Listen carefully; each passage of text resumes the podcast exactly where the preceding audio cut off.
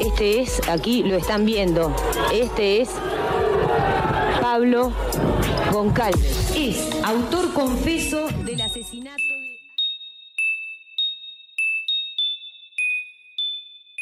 Estás escuchando Perfil Criminal con Tania Mino.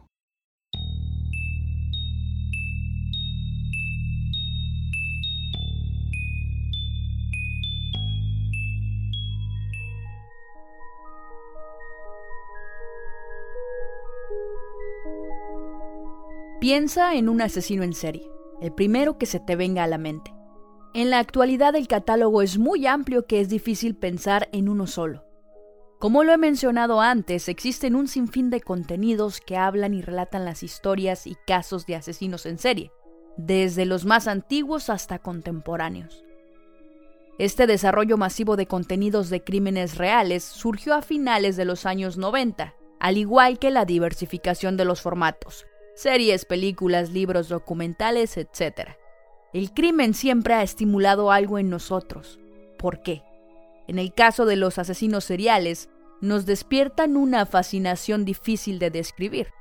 No quiere decir que les admiremos o aprobemos, mas no deja de generarnos curiosidad y un montón de interrogantes, pero tampoco significa que algo esté mal en nosotros. Todo lo contrario, es más normal de lo que imaginas. Estamos rodeados de crímenes y violencia. Todos los días hay homicidios. La nota roja está repleta de noticias con una vigencia muy limitada.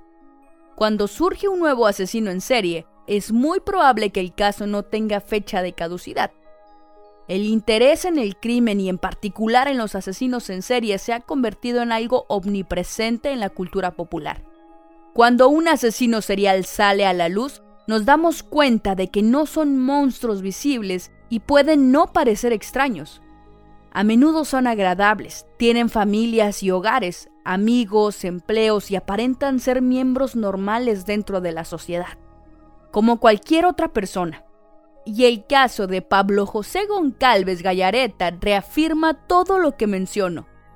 Bienvenidos al doceavo episodio de la segunda temporada de perfil criminal.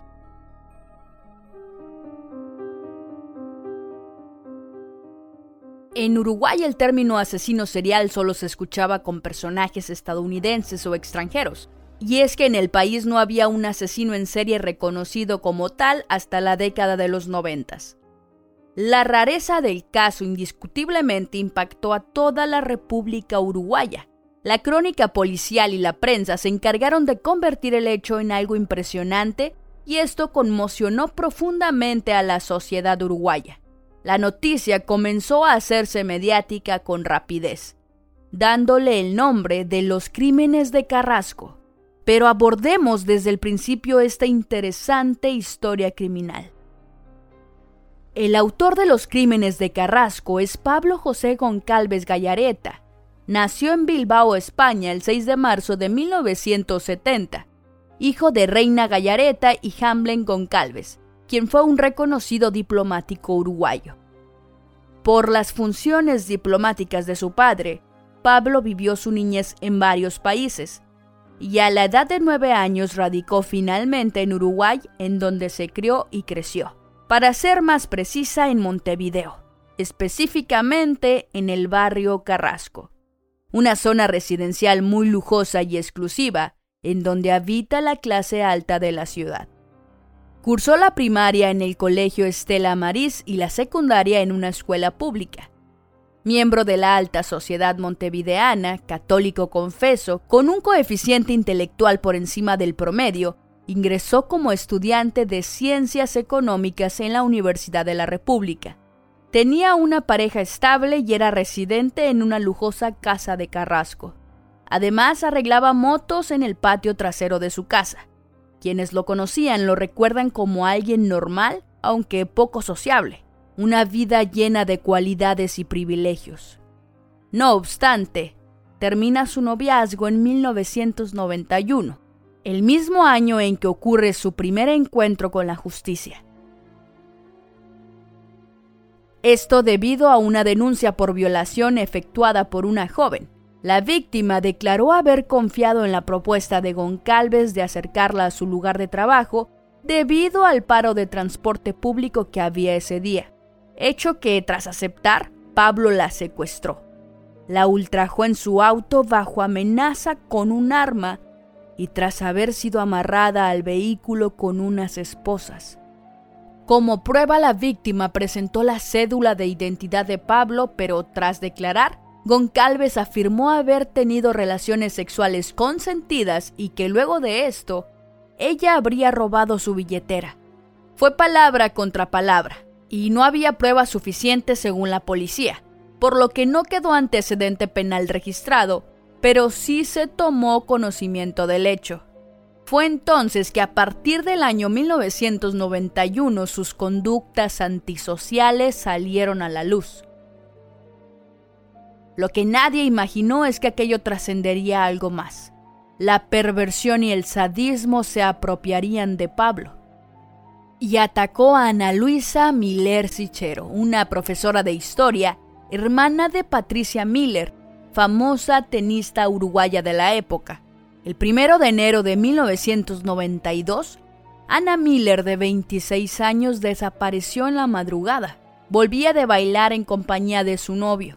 Lo dejó en su casa y al retornar a su hogar en el barrio Carrasco, bajó de su vehículo para abrir el portón y fue atacada por Goncalves, quien se considera que bajo amenaza la redujo.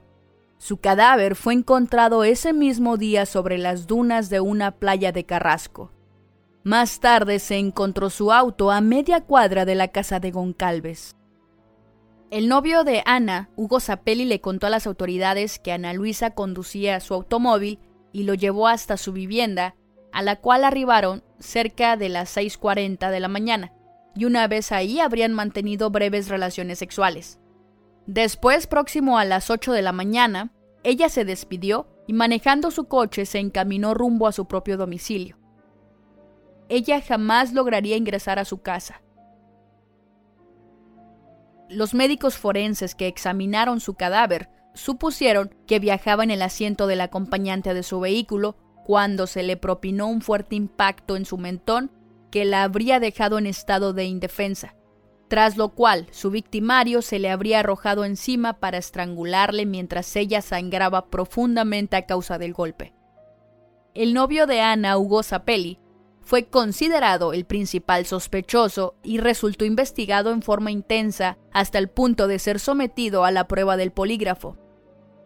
Supuestamente, la prueba del polígrafo lo desestimó como sospechoso, y transcurrieron los meses sin registrarse ningún avance en la investigación. Este suceso lo transformó en un ser más audaz y confiado en él, en sus instintos y fantasías, y en la necesidad de goce que las mismas le generaban.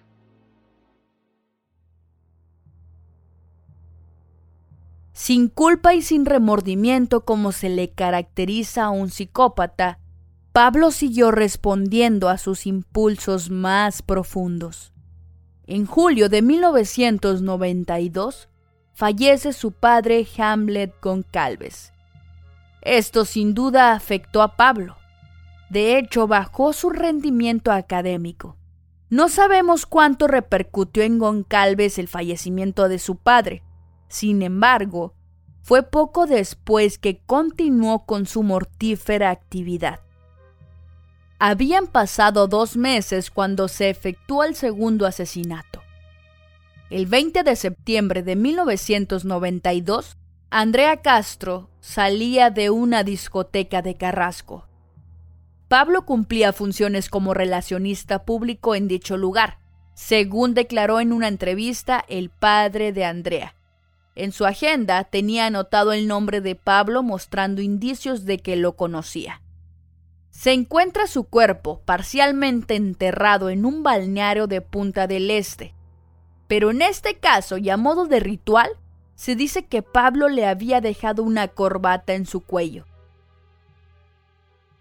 Este elemento pertenecía a su padre, Hamlet Goncalves, ya que en un allanamiento que se suscitaría más adelante en la casa de Pablo, se pudo encontrar un juego de las mismas corbatas a franjas verdes y blancas, traídas exclusivamente de una fábrica inglesa que para ese entonces ya tenía bastantes años de haber sido cerrada.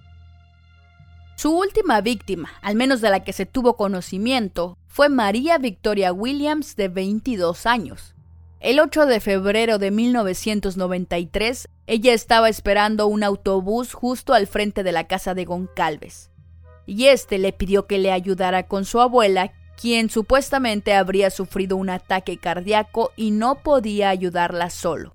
Al principio William se resistió, argumentando que llegaría tarde al trabajo. Sin embargo, su predisposición a ayudar terminó ganando y acudió a la llamada de auxilio. Cuando ella entró a la casa, la golpeó y tras un forcejeo la asfixió con una bolsa de nylon en su cabeza hasta ultimarla. Escondió el cadáver tras un sofá durante 36 horas. Luego tomó sus pertenencias y las quemó. Llevó el cuerpo en su auto hasta un parque donde lo abandonó. Al día siguiente, se dirigió a un basural donde arrojó sus pertenencias incineradas. El 12 de febrero las autoridades encontraron el cuerpo de María Victoria en un parque. Según testimonios de la época, su rutina raramente cambiaba, y fue por lo que a su tía le resultó extraño no recibir la llamada diaria de su sobrina antes del almuerzo. La familia, preocupada, se comunicó con la empresa donde María Victoria trabajaba como recepcionista. Y fue a partir de ese llamado cuando comenzó el calvario de la familia debido a que informaron que ella no había ido a trabajar ese día. La policía comenzó una investigación hormiga. El caso Williams compartía semejanzas con los otros dos, sobre todo en la forma en la que habían sido ultimadas. Pero encontrar a un sospechoso que pudiera ser el culpable resultaba complicado. Sin embargo, las piezas de la investigación fueron acoplándose poco a poco.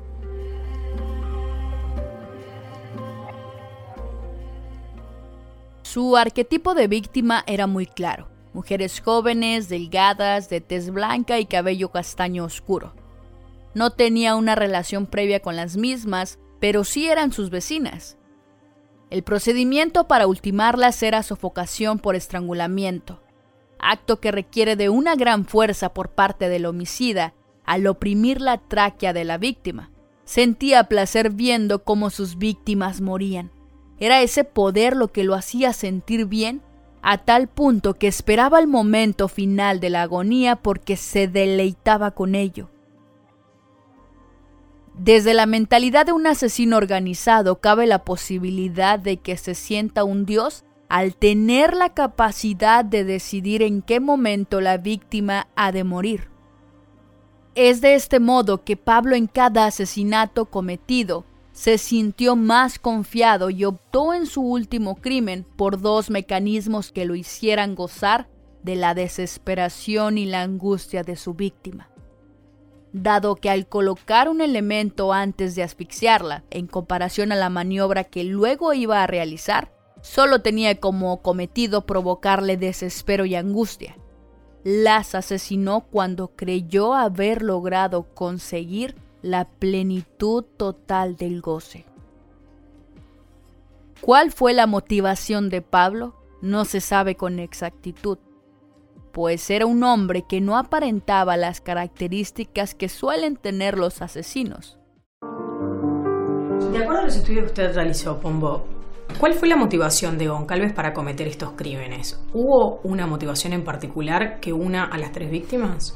El asesino en serie tiene características que son peculiares, que, solamente ese tipo de asesino las tiene.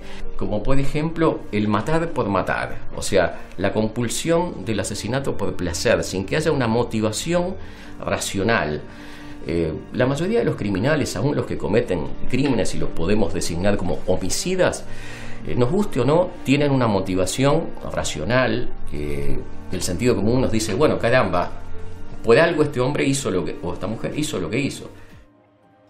Goncalves presenta características de un trastorno antisocial de la personalidad. Es un psicópata y su proceder lo establece dentro de la categoría de asesinos en serie del tipo organizado. Los psicópatas como Pablo Goncalves engañan, manipulan, degradan, cosifican e intentan generar la angustia en el otro. Y el caso de Williams despertó en 1993 la indignación de gran parte de los uruguayos, que veían cómo los caminos se cerraban sin arrojar pruebas sobre un culpable.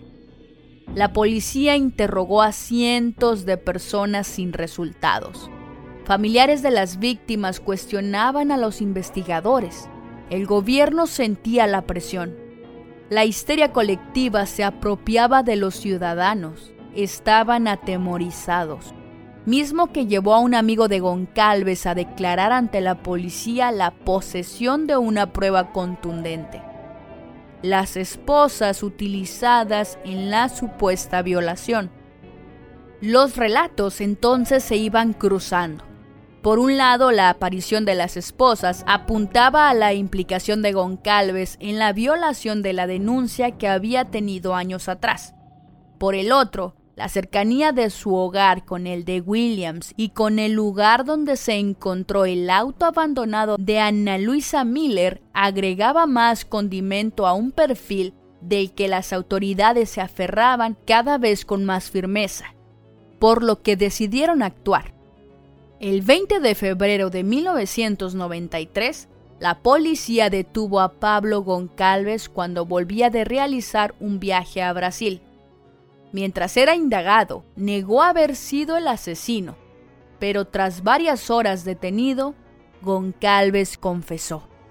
Cuando finalmente se le detuvo y fue pública su identidad, el temor que imperaba en la población se transformó en desconcierto al saberse que se trataba de un joven de Carrasco que contaba con solo 22 años y era hijo de un diplomático.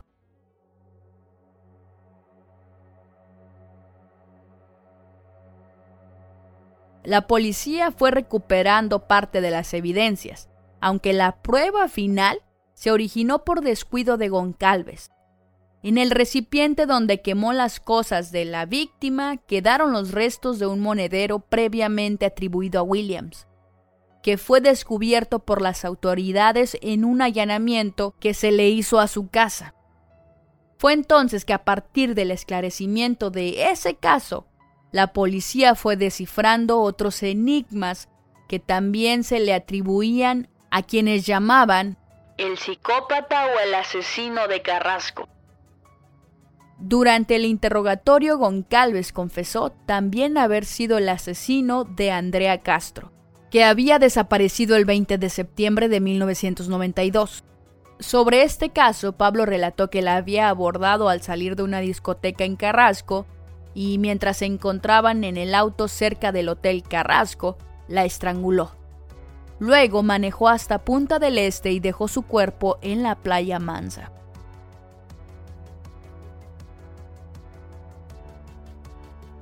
Tras estas confesiones, Goncalves fue procesado. Sin embargo, la policía todavía tenía que esclarecer el asesinato de Ana Luisa Miller, durante los primeros días de marzo, la justicia autorizó interrogar a Goncalves por el caso. Y el 5 de marzo los diarios amanecían con el título de la confesión de Goncalves sobre la muerte de Ana Luisa. Según este, abordó a la joven en la entrada de su casa, para luego llevarla hasta el balneario Solimar. Allí intentó violarla y al no poder hacerlo, la asfixió con uno de los cinturones de su auto. Después de haberse declarado culpable, se retractó, alegando que había confesado bajo tortura. Tomemos en cuenta que la negación es una de las armas del psicópata. No sienten culpa ni asumen su lugar, así todas las pruebas los coloquen como autores de cada crimen. Esto consternó a las autoridades, comenzaron a rastrear la bahía en busca de una serie de pruebas que supuestamente Goncalves había arrojado al agua. Según alegó, todas las confesiones le fueron arrancadas bajo tortura. Interpuso su queja ante la Comisión de Derechos Humanos, pero no tuvo éxito. Dicho organismo internacional le dio la razón al Estado uruguayo, el cual sostuvo al contestar la demanda que los procedimientos policiales y judiciales fueron regulares. Conforme ahí se manifestó las evidencias de la culpabilidad del acusado, resultaron tan abrumadoras que su confesión en nada indició a la hora de pronunciar la sentencia condenatoria en su contra. Siete años después de que se le detuviera, el juez Julio Olivera lo condenó a 30 años por el caso de Miller.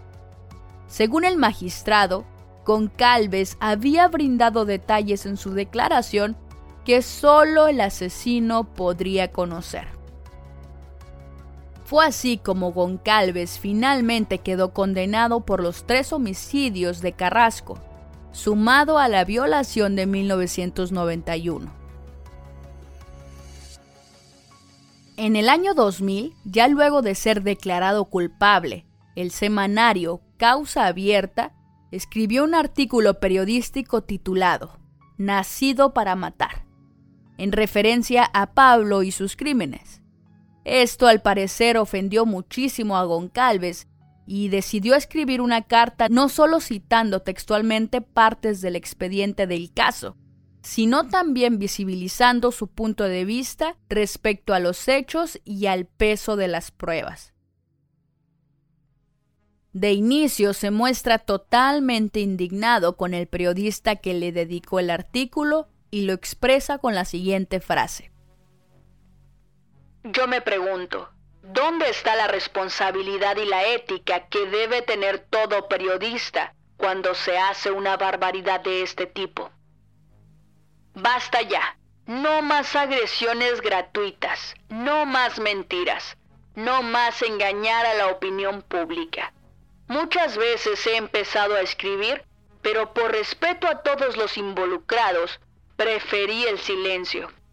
Ante cada agresión, calumnia, mentira, etc., mi respuesta fue el silencio. Pero en la vida todo tiene su límite. Es así como el artículo de Carlos Lemos publicado en el semanario Causa Abierta el día 27 de julio del 2000 fue la gota que desbordó el vaso. Es por lo que me siento obligado a dar una respuesta. En un primer momento pensé en pedir el derecho a respuesta que todo ciudadano tiene al ser agredido por cualquier medio de prensa, o inclusive a iniciar acciones legales. Pero me quedó muy claro que al hacer eso yo estaría ayudando a este medio a ganar más dinero a mi costa. Por eso decidí responder por el único medio por el cual no puedo ser censurado. Y sin darle a ganar a ese periodista delincuente, quien desinforma, miente y engaña valiéndose de un medio de comunicación que es doblemente delincuente, porque es un delito penado por la ley el difamar y segundo, porque está desinformando y en consecuencia estafando a quien paga para recibir información. En estos casi ocho años que llevo preso, creo que ha habido pocos artículos tan llenos de falsedades, de un absolutamente todo equivocado como este artículo. Luego se dirige a hablar puntual y organizadamente de cada hecho. Es una carta sumamente larga, donde explica a detalle lo que supuestamente contiene el expediente. Se señala como una víctima, cuestionando y desestimando cada una de las pruebas y a los testigos.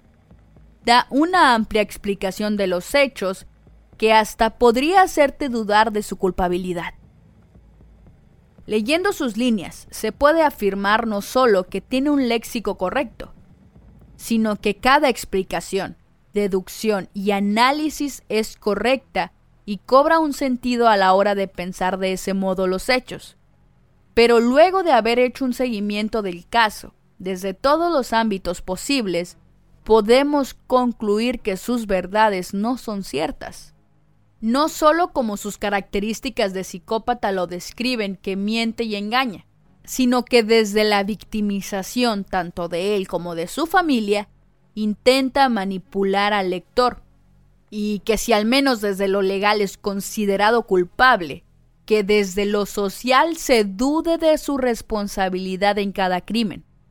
Concluye su carta con la siguiente frase, tan reflexiva como seguramente indiferente para él, debido a que en ninguna de sus líneas dedica una frase de compasión o empatía tanto por las víctimas como por sus familias. Ningún hombre ni mujer ha nacido para matar. Nacemos para vivir con la mayor cantidad de felicidad, para dar, para amar, para crecer. Ya en su vida en la cárcel, Goncalves fue atacado a puñaladas y casi muere.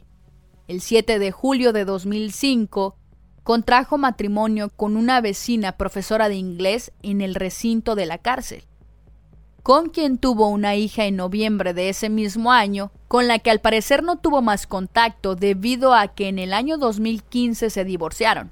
Estando en la cárcel, estudió Derecho, Informática y brindó clases de inglés a otros reclusos.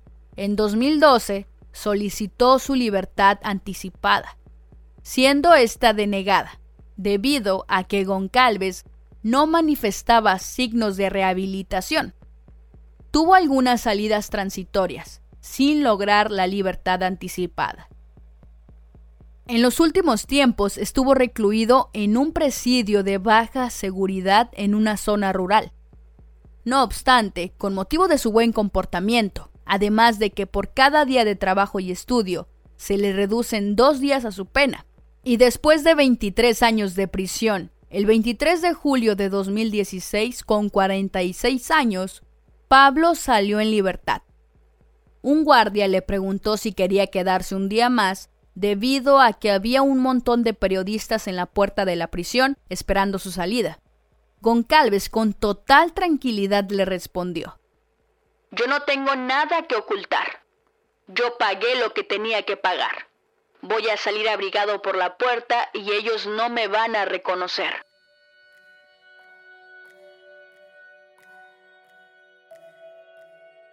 Ese día Goncalves tuvo su última salida transitoria antes de ser liberado, un beneficio que gozaba desde tres años atrás. En sus últimas salidas transitorias ya había sacado todas sus pertenencias de la prisión. A las 11.57 de la noche, traspasó las puertas de la cárcel. Como les había dicho a los policías que lo custodiaban, pasó desapercibido por las personas que ahí se agrupaban. Fingió ser un policía y se subió a un auto. Adentro lo esperaban tres funcionarios del Departamento de Investigación y Análisis Penitenciario, encargados del operativo de sacarlo de la cárcel con total discreción. El auto se alejó del penal y nadie sabe a dónde fue.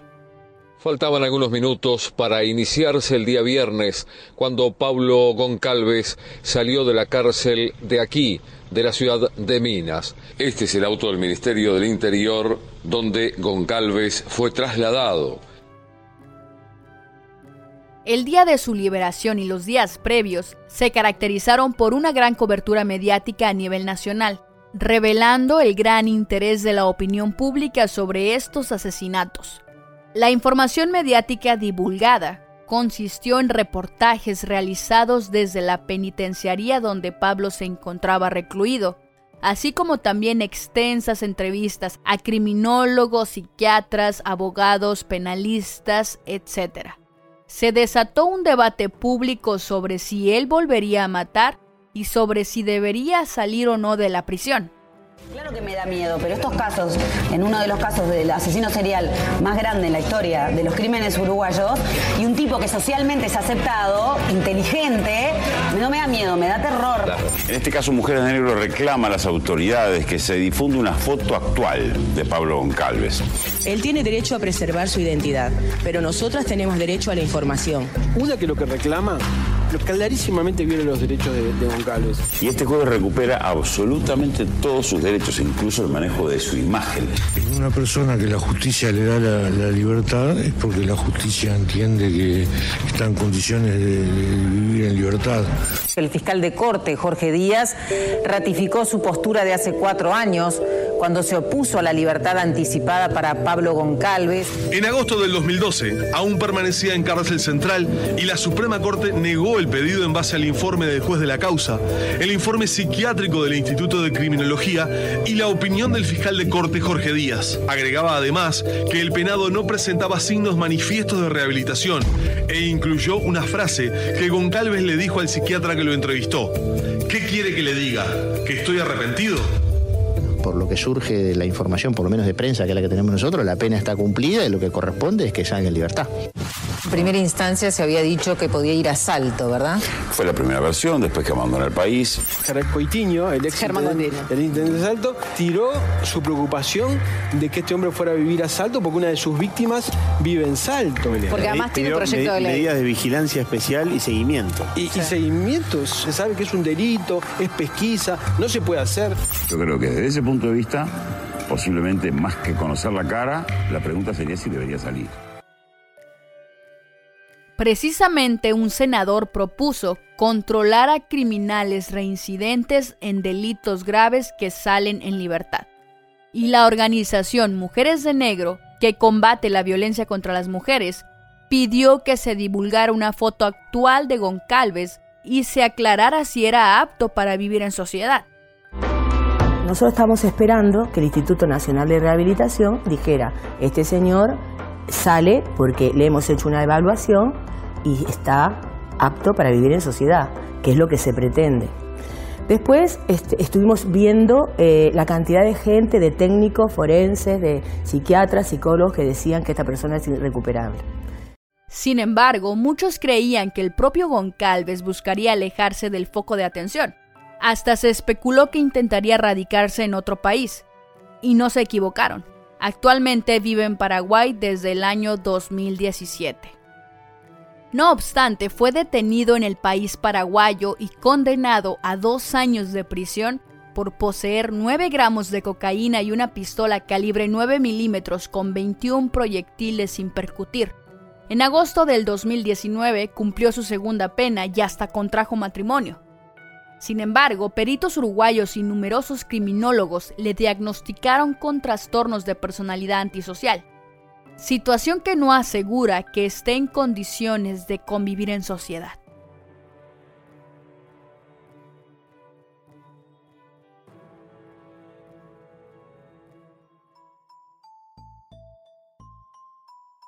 El caso despertó una especie de interés mezclado con fascinación que después de décadas llevó a un país entero a seguir planteándose interrogantes respecto a los hechos y a la personalidad del psicópata. Quisiera cerrar este caso con una pregunta. ¿Consideran que la psicopatía y otros trastornos de la personalidad deben ser tratados y juzgados desde una perspectiva distinta en los sistemas de justicia? Es decir, en teoría, los centros penitenciarios son de rehabilitación y reinserción social, no obstante, en la práctica es diferente. Es evidente que esto se cumple en un mínimo porcentaje debido a muchos factores que se viven dentro de las penitenciarías. Pero más allá de si se cumple una reinserción genuina en sociedad, sabemos que la psicopatía y la sociopatía no son enfermedades, ni tienen un tratamiento. Tampoco quiero estigmatizar estos trastornos afirmando que son todos asesinos, pero al momento de que cometen un homicidio y son juzgados por el mismo, las estadísticas indican que no hay marcha atrás, que es muy probable que reincidan. Entonces, que sean acreedores a reducción de condenas podría ser peligrosos para la sociedad. Pudiera dar diversos puntos de vista con relación al tema, pero también me gustaría conocer los suyos. Así que los invito a que expresen sus opiniones. Por mi parte sería todo. Muchísimas gracias por escuchar hasta el final.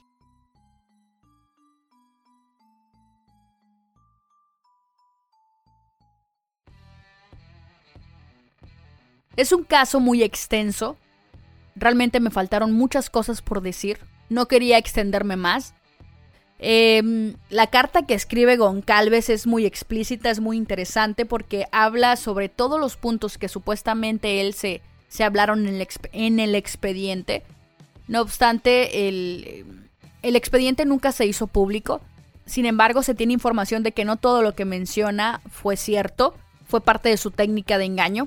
Pero bueno, ya sin más que decir del caso, espero, espero les haya gustado realmente les hago la atenta invitación a que me sigan en las redes sociales. Ya lo saben, me pueden encontrar en Twitter e Instagram como arroba perfil podcast, en TikTok como arroba perfil criminal, en YouTube, si me escuchan en las plataformas de audio, me pueden encontrar como perfil criminal y en Facebook como Tania Mino perfil criminal. Realmente es muy interesante, como siempre les digo, platicar con ustedes y debatir sobre ciertos puntos.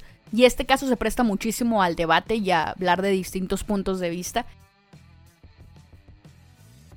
Esto ha sido todo. Mi nombre es Tania Mino, esto fue Perfil Criminal y nos escuchamos la próxima semana.